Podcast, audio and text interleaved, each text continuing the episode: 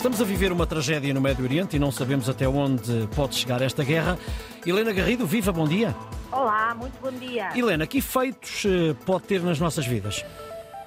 Bom, Ricardo, depende da duração, uh, da intensidade e, e, e, especialmente da abrangência deste conflito, que, como disseste, é uma tragédia uh, a que estamos a assistir, uh, nomeadamente se este conflito envolver ou não o Irão, país que apoiou o ataque do Hamas ao, a, a Israel.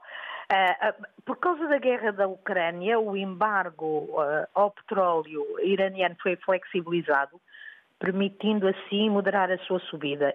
Se de repente os Estados Unidos e a Europa, no movimento de apoio a Israel, retrocederem nesta flexibilização, obviamente vamos ter menos petróleo no mercado e com isso vamos ter preços mais elevados. E apesar da transição energética, é mais uma lição para acelerarmos a transição energética, embora ela não se possa fazer a qualquer custo. Uh, apesar disso, nós somos uma, uma economia, um mundo dependente do petróleo. Ontem o petróleo aumentou em reação, porque os mercados uh, estavam fechados no, no, fim de semana, em reação ao que se passou, aumentou cerca de 4% para valores da ordem dos 88 dólares por barril. Estou a falar do crudo, Uh, e não do petróleo americano, uh, que é aquele que este é aquele que nós mais usamos, e o gás natural europeu subiu 14% para mais de 43 euros o megawatt hora. Uh, aqui neste caso também porque Israel ordenou à Chevron para encerrar uma das plataformas offshore de extração de gás natural que se encontra no Mediterrâneo, perto de Israel, e, e estas subidas refletem e mostram uh, qual pode ser a tendência se o conflito se alargar na zona que, como sabemos, é uma,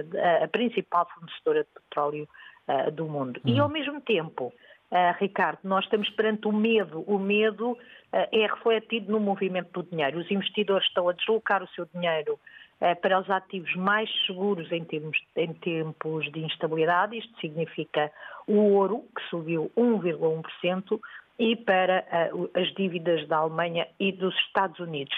Numa altura em que a economia europeia está a abrandar, esta guerra uh, só pode agravar a situação. Um novo choque energético, Ricardo, como uhum. podes imaginar, só poderá agravar a situação com os preços a subirem mais e com impacto na inflação, um desafio para o Banco Central Europeu que gostaria de terminar agora a subida das taxas, o ciclo de subida.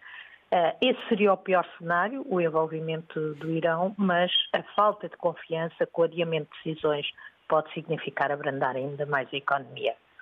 Obrigado, Vamos Helena. Ver. Voltamos a encontrar-nos amanhã. Vamos eh, esperar pelo melhor.